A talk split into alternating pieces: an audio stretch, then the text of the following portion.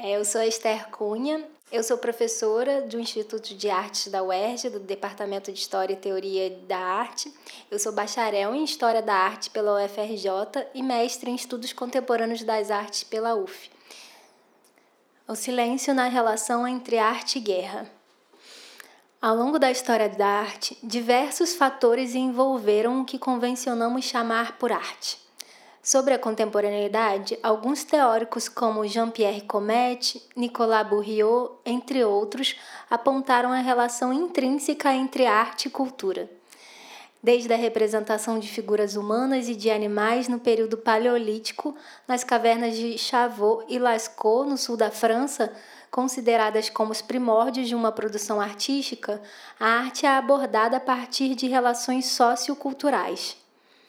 Historiadores como Winkelmann chegaram a afirmar a existência de um determinismo na produção artística, relativo tanto a fatores geográficos quanto biológicos. Outros dissertaram sobre a correlação da arte com o encadeamento progressivo com o pensamento formalista do crítico Clement Greenberg. Nesse contexto, observamos tanto o desenvolvimento de teorias da arte conectadas a uma realidade histórico-social explicitando a relação entre arte e cultura, quanto teorias desatreladas a esse contexto e cercadas estritamente de questões relativas à própria arte, a arte pela arte. Sem delongas analíticas sobre essas vertentes, nosso intuito é nos debruçarmos sobre a produção artística relativa ao período da Segunda Guerra Mundial. Entendemos essa relação através de alguns fatores: o discurso do artista, uma análise teórica sobre essa produção artística e elementos históricos referentes a essa produção. Tomamos como norteador para o desenvolvimento desse estudo a afirmação de Jean-Pierre Comet, de que situar a arte no campo da cultura é compreender que o sentido e o valor que atribuímos às práticas artísticas e aos objetos de arte, assim como os atos que lhe dão nascença, se concebem e se determinam em função de múltiplos fatores e circunstâncias que dependem do meio ambiente não artístico, no qual outras escolhas, outras crenças e outros desejos são investidos. Partimos dessa forma da concepção de que a produção artística está intrinsecamente vinculada a um contexto histórico-social, mesmo aquela envolta em um discurso de autonomia artística. Em movimentos como o expressionismo abstrato, que sofreu críticas por parte de alguns teóricos de uma alienação política em comparação com outros movimentos figurativos, percebemos que também essa alienação é parte de um contexto histórico-social, com especificidades artísticas que se relacionam explicitamente com a realidade cultural. Nossa análise se vale ainda do fato de que o discurso da arte pela arte coexiste a um movimento pela busca de uma subjetividade. Dessa forma, essa produção autônoma pode ser vista como um exercício de emancipação frente a uma realidade massificada, que pregava um estilo de vida através do marketing a serviço da indústria e do consumo, num período pós a aniquilação de uma produção artesanal, ou seja, aquela não industrial. Para o filósofo alemão Theodor Adorno, a arte teria um compromisso social. A priori, antes de suas obras, a arte é uma crítica da feroz seriedade que a realidade impõe sobre os seres humanos. Adorno aponta para uma diferença entre uma arte crítica, social e outro tipo de arte, uma arte mercadológica, relativa ao entretenimento e carente de perspectivas de cognição é vista por Adorno como uma arte não autêntica. Nesse sentido, é fundamental discorrer sobre o momento cultural pelo qual nossa análise permeia. O século XX é marcado por grandes transformações culturais. Essas transformações são percebidas em todos os setores artísticos, na criação, exposição e recepção Após a Segunda Guerra Mundial, é notório um movimento de renovação na museologia. Museu e Memória Michel Foucault nos assinala que a história foi a obsessão do século XIX e percebe a existência de posicionamentos. Atualmente, o posicionamento é definido pelas relações de vizinhança entre pontos ou elementos. O problema do lugar ou do posicionamento é relativo à demografia em que são presentes questionamentos como: haverá lugar para o homem no mundo? Ou como escreveu Foucault, que relações de vizinhança, que tipo de estocagem, de circulação, de localização, de classificação dos elementos humanos devem ser mantidos de preferência em tal ou tal situação para chegar a tal ou tal fim. Em sua conferência realizada em 1967, Foucault reflete que o espaço se apresenta a nós sobre a forma de relações desses posicionamentos. Foucault percebe a existência do que chama de heterotopia. A heterotopia é a constituição do espaço em que vivemos. Não vivemos em um espaço vazio e neutro, à espera de preenchimentos e formulações acerca do próprio tempo e espaço estamos inseridos em um grande, em uma grande amálgama, uma rede de dados, um conjunto de relações que definem posicionamentos irredutíveis uns aos outros e absolutamente impossíveis de ser sobrepostos. Sobre esses espaços heterotópicos, Foucault percebe distintos tintos, tipos de espaços, um deles relativo ao tempo. Abre aspas. De modo geral, em uma sociedade como a nossa, pode, pode-se dizer que há heterotopias que são heterotopias de tempo, quando ele se acumula ao infinito, os museus e as bibliotecas, por exemplo. No século 17 e 18, os museus e as bibliotecas eram instituições singulares. Eram a expressão do gosto de cada um. Em contrapartida, a ideia de tudo acumular, a ideia de, em certo sentido, parar o tempo ou antes deixá-lo depositar-se ao infinito em certo espaço privilegiado, a ideia de constituir o arquivo geral de uma cultura, a vontade de encerrar todos os tempos em um lugar, todas as épocas, todas as formas e todos os gostos, a ideia de constituir um espaço de todos os tempos, como se este próprio espaço pudesse estar definitivamente fora do tempo. Essa é uma ideia totalmente moderna. O museu e a biblioteca são heterotopias próprios à nossa cultura. Fecha aspas. O museu é classificado como uma heterotopia ligada ao tempo, uma heterocronia. O desejo de guardar, de acumular, na tentativa de constituir um arquivo geral de forma a deter todos os tempos e lugares em um só local, numa acumulação da informação, é uma característica da modernidade ocidental. Entretanto, é próprio de espaços heterotópicos uma abertura e fechamento simultâneos, com um mecanismo de isolamento, um espaço que se isola e se torna penetrável. Durante a Segunda Guerra Mundial, Hitler fez uso da instituição do museu no intuito de mostrar a soberania germânica. O museu deveria ser a maior e mais rica galeria de arte do mundo, visando educar artisticamente e proporcionar lições de história. Abre aspas. Como bem notam os estudiosos italianos Lanfranco Bini e Giovanni Pina, o Museu do Nazismo conciliava as necessidades de propaganda do Estado com as possibilidades de educação individual e sintetizava todas as conquistas dos museus europeus criados pelas burguesias nacionais do século XIX com a mais moderna crítica de arte europeia do período. Se tivesse sido concretizado o um museu que integrava o projeto de reurbanização da cidade de Linz, capital da província natal de Hitler na Áustria, teria sido a expressão da sociedade capitalista. Já o Museu Soviético, após a Revolução Russa de 1917, toma como objetivo mostrar as diferenças de classes as constantes lutas entre as classes pela sobrevivência e pelo poder de controle da sociedade.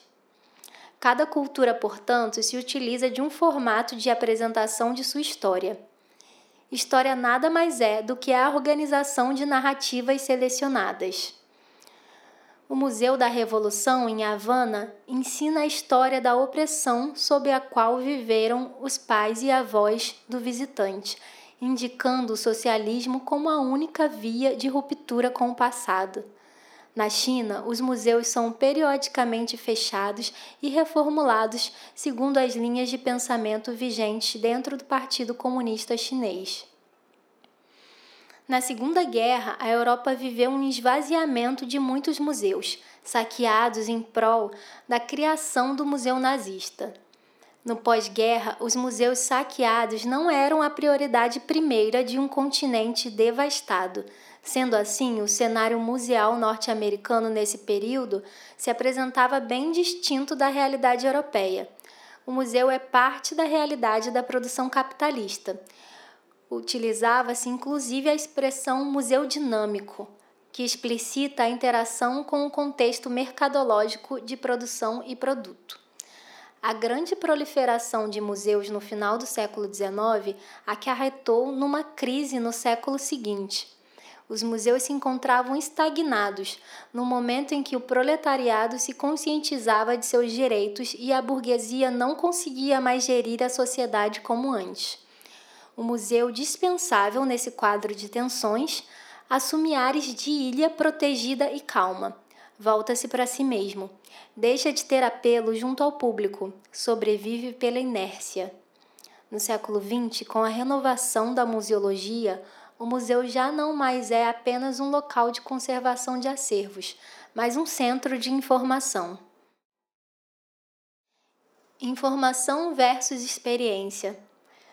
Com um grande acúmulo de memória e o desejo de reter a história, vivemos em uma sociedade da informação. Jorge La Rosa, em seus escritos sobre a experiência, aponta uma diferenciação entre os termos informação, conhecimento e aprendizagem. La Rosa afirma que estar informado não significa aprender. A experiência é erroneamente confundida com um acúmulo de informação, como se o conhecimento se desse sob a forma de informação e como se aprender não fosse outra coisa que não adquirir e processar informação. Um ponto que nos é crucial é a reflexão de La Rosa de que experiência não é informação e excesso de informação impossibilita a experiência.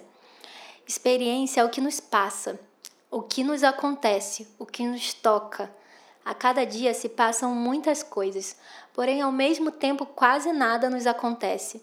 Dir-se-ia que tudo o que se passa está organizado para que nada nos aconteça. Com esse acúmulo de informações, a sociedade se torna carente de experiências. Como nos mostra Walter Benjamin sobre a pobreza de experiência, abre aspas, não se deve imaginar que os homens aspirem a novas experiências. Não, eles aspiram a libertar-se de toda experiência, aspiram a um mundo em que possam ostentar tão pura e tão claramente sua pobreza externa e interna, que algo de decente possa resultar disso nem sempre eles são ignorantes ou inexperientes. Muitas vezes podemos afirmar o oposto. Eles devoraram tudo, a cultura e os homens, e ficaram saciados e exaustos. Vocês estão todos tão cansados, e tudo porque não concentraram todos os seus pensamentos num plano totalmente simples, mas absolutamente grandioso. Ao cansaço segue-se o sonho, e não é raro que o sonho compense a tristeza e o desânimo do dia, realizando a existência inteiramente simples e absolutamente grandiosa que não pode ser realizada durante o dia por falta de forças. Fecha aspas. A ação da experiência de que nos fala Benjamin se relaciona à elaboração. Essa reflexão se soma a importantes questões acerca da experiência de sobreviventes de guerra. Frente ao relato do sentimento de vazio de um sobrevivente de Auschwitz, Jorge La Rosa reflete: Temos para começar uma vida que atravessa o século, que padece a história do século, que se pergunta se suas experiências servem de algo ou se viveu sua vida em vão. Se suas experiências não servem de nada, então terá vivido sua vida em vão. Jorge La Rosa nos fala aqui sobre o sentido da vida, em que uma vida sem sentido e sem valor seria uma vida em vão. Em seu livro Em Busca de Sentido, um psicólogo no campo de concentração, o escritor e psiquiatra Viktor Frankl relata sua experiência como prisioneiro em um campo de concentração, onde perdeu sua esposa, pais e um irmão. Frankl é o autor da teoria chamada logoterapia, uma análise existencialista do indivíduo. Abre aspas. A vida é sofrimento e sobreviver é encontrar significado na dor. Se há, de algum modo, um propósito na vida, deve haver também um significado na dor e na morte. Mas pessoa alguma é capaz de dizer o que é esse propósito. Cada um deve descobri-lo por si mesmo e aceitar a responsabilidade que sua resposta implica. Se tiver êxito, continuará a crescer apesar de todas as, todas as indignidades. Frankel gosta de citar essa frase de Nietzsche: Quem tem por que viver pode suportar quase qualquer como. Viktor Frankl afirma que é comum sobreviventes não gostarem de falar sobre sua experiência. Eles argumentam não ser necessário falar com aqueles que também estiveram em um campo. E com aqueles que não estiveram seria inútil tentar descrever qualquer emoção, pois jamais poderiam explicar o que sentiam como prisioneiros e o que continuam sentindo como sobreviventes. A narrativa de fatos pessoais envolvendo estados psicológicos, em especial fatos traumáticos, requer um distanciamento emocional. Será que a pessoa que experimentou a vida no campo de concentração teria o distanciamento necessário durante a experiência, ou seja, na época em que precisou fazer as respectivas observações? Na escrita de Frankel, a palavra experiência tem um significado distinto daquele utilizado por Jorge La Rosa. Em Frankel, experiência quer dizer puramente vivências. La Rosa analisa a experiência como vivências elaboradas pelo sujeito. E se as experiências não são elaboradas, se não adquirem um sentido, seja ele qual for, com relação à própria vida, não podem se chamar estritamente experiências.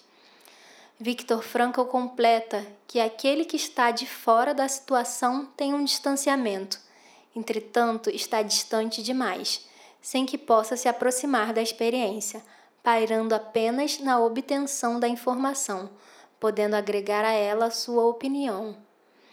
Dentre o que postula La Rosa sobre a experiência, ele nos afirma que o excesso de opinião contribui para a escassez da experiência. Depois da informação vem a opinião. No entanto, a obsessão pela opinião também anula nossas possibilidades de experiência, também faz com que nada nos aconteça. O silêncio, entretanto, possibilita a experiência, já que a falta de silêncio e igualmente de memória impossibilitam a experiência. Um fragmento de Walter Benjamin de seu texto O Narrador nos permite partir para as próximas elucidações sobre a representação na arte e guerra. Aspas. Com a Guerra Mundial, começou a se tornar evidente um processo que ainda não se deteve. Acaso não se notou que as pessoas voltavam emudecidas do campo de batalha? Em vez de retornarem mais ricas em experiências comunicáveis, voltavam empobrecidas tudo aquilo que dez anos mais tarde se traduziu numa maré de livros de guerra nada tinha a ver com experiências que se transmitem de boca a boca. E isso não era surpreendente, pois jamais as experiências resultantes de refutação de mentiras fundamentais significam um castigo tão severo como o infligido à experiência estratégica pela guerra de trincheiras, a experiência econômica pela inflação, a experiência corporal pela batalha material e a experiência ética pelos detentores do poder. Uma geração que ainda havia ido à escola em bondes puxados a cavalo e se encontrou subitamente à interpere em uma paisagem em que nada havia restado sem mudança, exceto as nuvens entre elas rodeado por um campo de força de correntes devastadoras e explosões, se encontra um minúsculo e quebradiço corpo humano. O silêncio daqueles que retornam da guerra fala da própria ausência de palavras que simbolizem os acontecimentos. Se trata da impossibilidade de representar. Tão forte é um fato que se torna irrepresentável. O irrepresentável na arte. Desde o surgimento da chamada arte no Ocidente, a representação tem orientado uma produção artística. Nas cavernas de Chavot e Lascaux, o homem retratou a própria figura humana e os animais que o rodeavam. Ao longo da história, a arte se entreteve na busca da verossimilhança. Foi criada na Renascença a técnica da perspectiva, para que um objeto bidimensional, a tela do artista, ganhasse uma profundidade característica da tridimensionalidade. O fascínio pela representação fidedigna levou os artistas a estudos tão complexos do corpo humano que artistas como Leonardo da Vinci chegavam a dissecar cadáveres para aperfeiçoar sua compreensão do corpo humano. Em ocasião de exposições de arte, era comum alguns artistas colocarem cestos de frutas escondidas próximas às telas de naturezas mortas numa relação sinestésica que buscava potencializar a sensação do espectador de que o quadro seria uma janela da vida. Entretanto, nem tudo é passível de ser representado pela arte. Um dos elementos que fazem um dado ser irrepresentável é o excesso de presença.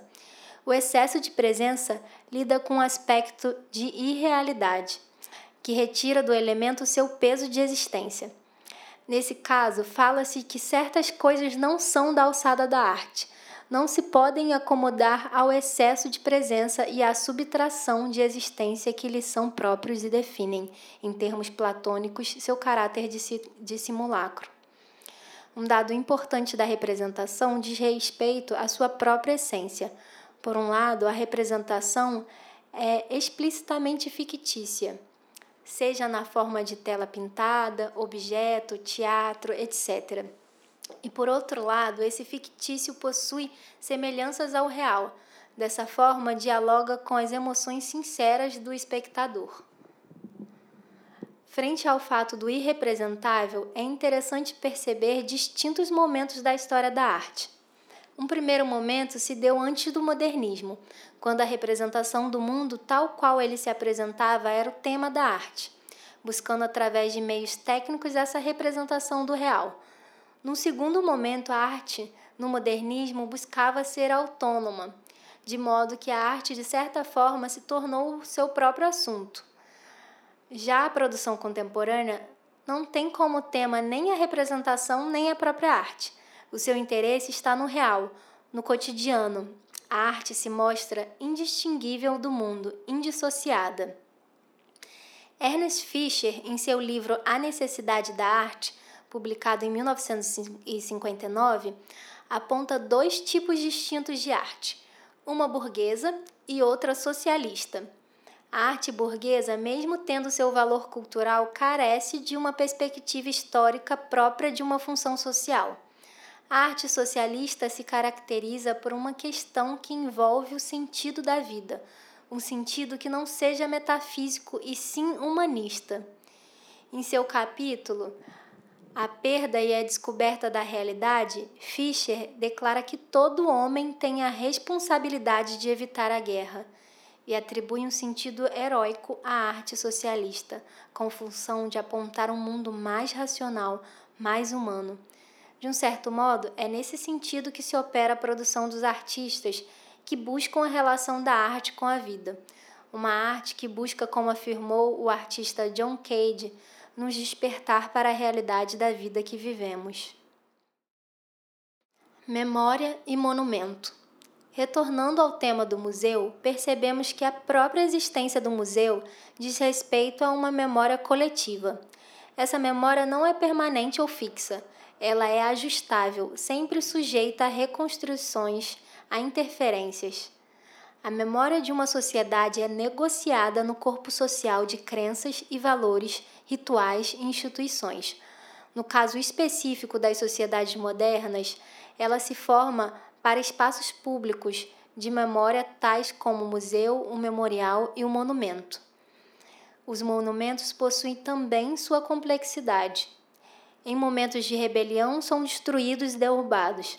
Ao longo da história, muitos adquirem uma aura mitológica. outros ainda são relegados ao esquecimento.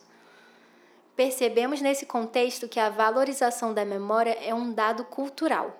Algumas culturas valorizando a memória mais do que outras. É frequentemente postulado que nossa cultura sofre de um momento de amnésia. O próprio discurso da modernidade defende um corte com os elos de ligação com o passado. Abre aspas. Como escreveu o primo Levi, o terceiro Reich travou uma guerra obsessiva contra a memória, praticando uma falsificação orwelliana da memória, uma falsificação da realidade, uma negação da realidade. E é sabido que essas, essas estratégias de negação e repressão não desapareceram com a queda do regime nazista. 50 anos depois da famosa Conferência de Vannes, na qual pela primeira vez se deu uma forma política e burocrática à solução final, o Holocausto e sua memória continuam a ser um desafio às pretensões humanistas e universalistas da sociedade ocidental. Fecha aspas. O tema do esquecimento e da rememoração não só atingem o cerne da identidade ocidental, como influem em todo o contexto sociocultural da sociedade.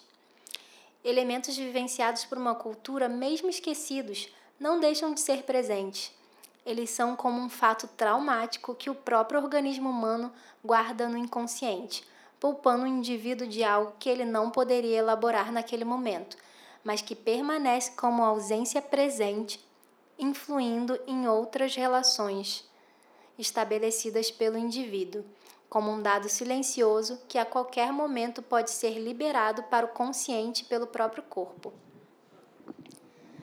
Nesse sentido, os monumentos dão luz aos fatos, expõem o real, trazem o elemento histórico para uma presença material. Andrés Huysen observa que os museus, memoriais e monumentos se revigoraram depois de longos anos relegados ao esquecimento. Sua recém-adquirida importância junto à consciência do público, seu sucesso na cultura contemporânea ainda não encontraram uma explicação. O interesse recente no que envolve a Segunda Guerra e o Holocausto é parte de, uma, de um movimento de rememoração. Abre aspas. Ainda que o Holocausto levante problemas intratáveis para qualquer projeto de representação memorial, o aumento da frequência com que se erguem novos museus e monumentos sobre o Holocausto em Israel, na Alemanha, na, na Europa, assim como nos Estados Unidos, evidentemente faz parte de um fenômeno cultural mais amplo. Fecha aspas.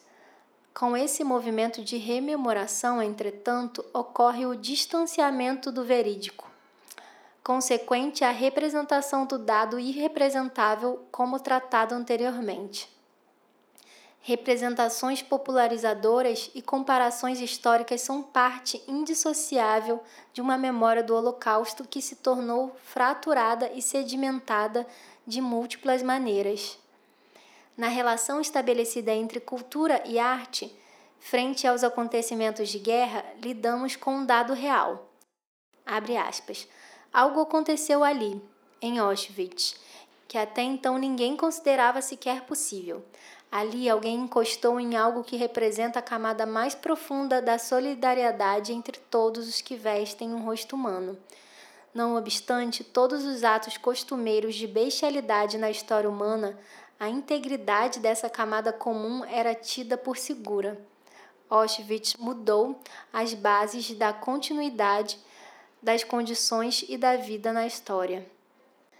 A afirmação de Habermas denuncia um caráter intrigante da narrativa de fatos traumáticos históricos, que tem a ver com uma dramaticidade. Nesse sentido, retornamos à questão do irrepresentável.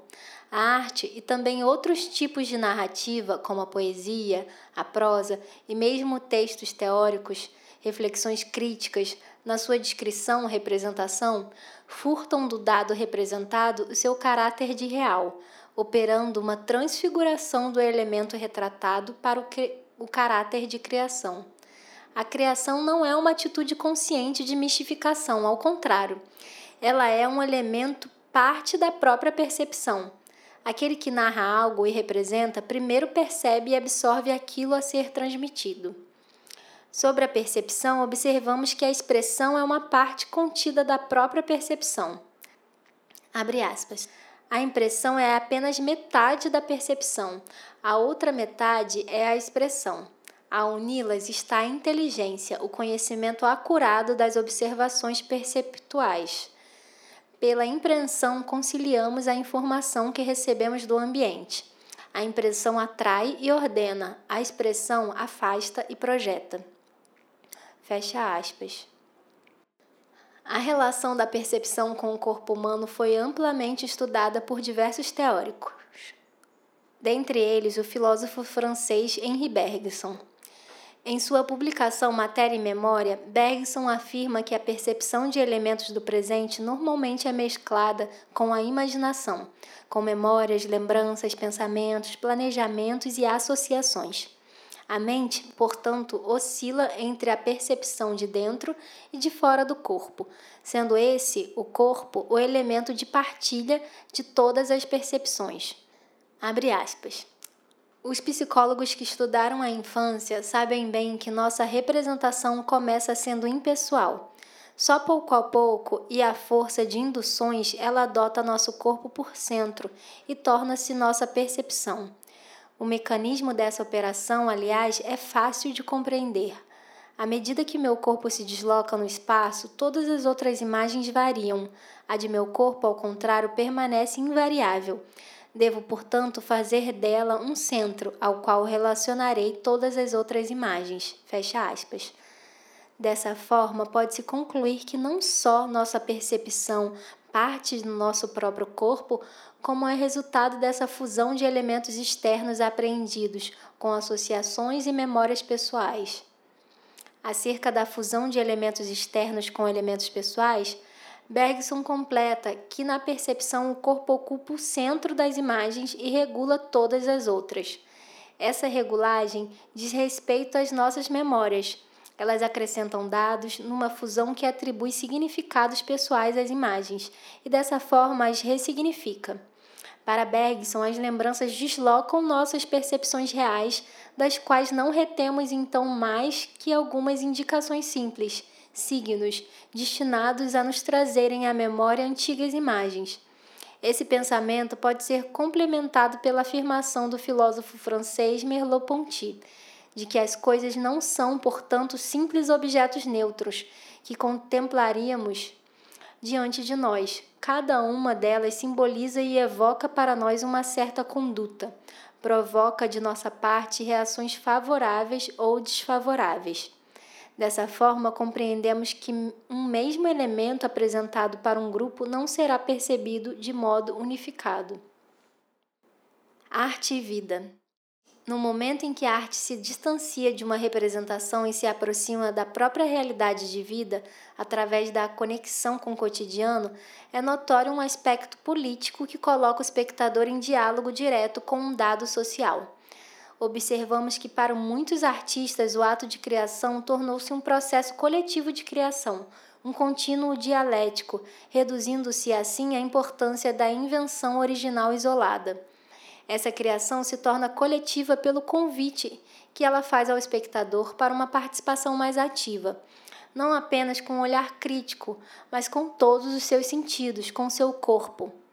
Brecht pensa numa aproximação da arte com a realidade social, buscando despertar o espectador para essa realidade, investindo o teatro de uma função política uma aproximação da arte com a vida surge em detrimento de uma ação dramática histórica descolada do espectador e de seu contexto histórico-social. Abre aspas. A ciência e a arte assumem, na estruturação social da nossa República, uma posição de tal modo eminente por ser essa a posição adequada à importância de uma ciência progressista e de uma arte realista essa política, através da cultura, exige à nossa inteligência uma fecunda colaboração à altura dos seus objetivos.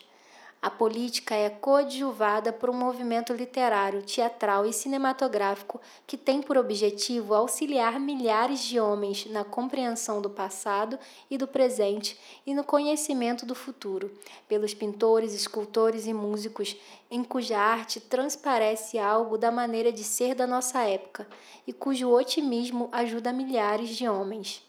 Fecha aspas. Compreendemos pelas declarações de Brecht que seu intento é proporcionar conhecimento em uma relação direta da arte com seu tempo. O caráter político de sua arte se distancia de um enredo dramático que buscava entreter o espectador. O teatro é uma assembleia na qual as pessoas do povo tomam consciência de sua situação e discutem seus interesses, dizia Brecht após Piscator.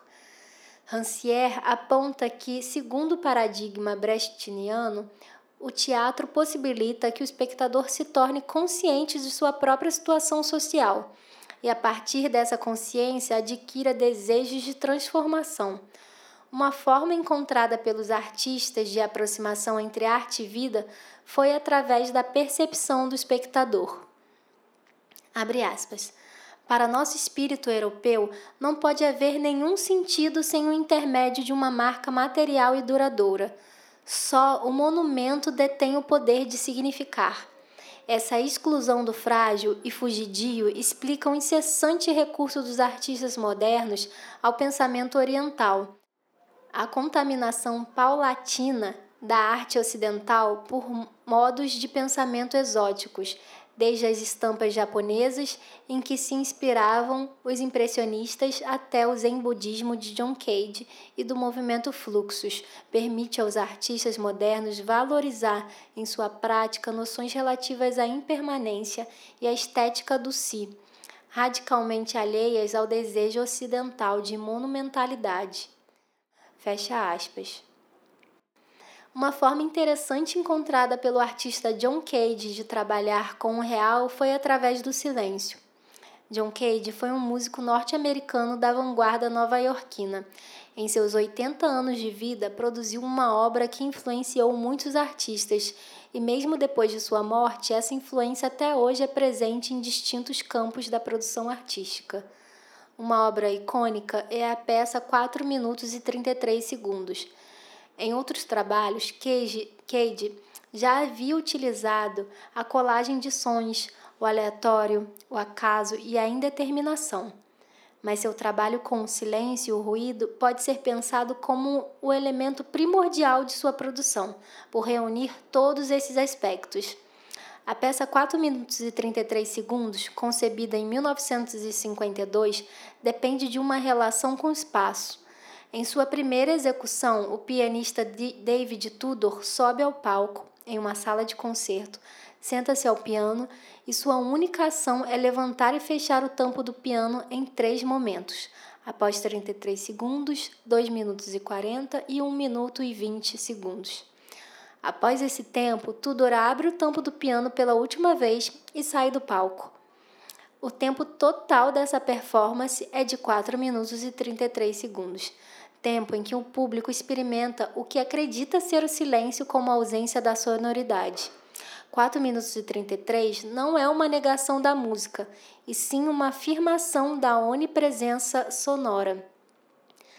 A crítica de arte Susan Sontag afirma que o silêncio nunca deixa de implicar seu oposto e depender de sua presença, o que deixa claro que o silêncio, seja qual for o contexto, está sempre lidando com um outro elemento, Sontag afirma ainda que, assim como o silêncio não existe, também não existe o espaço vazio, já que, na medida em que o olho humano está observando, sempre há algo a ser visto.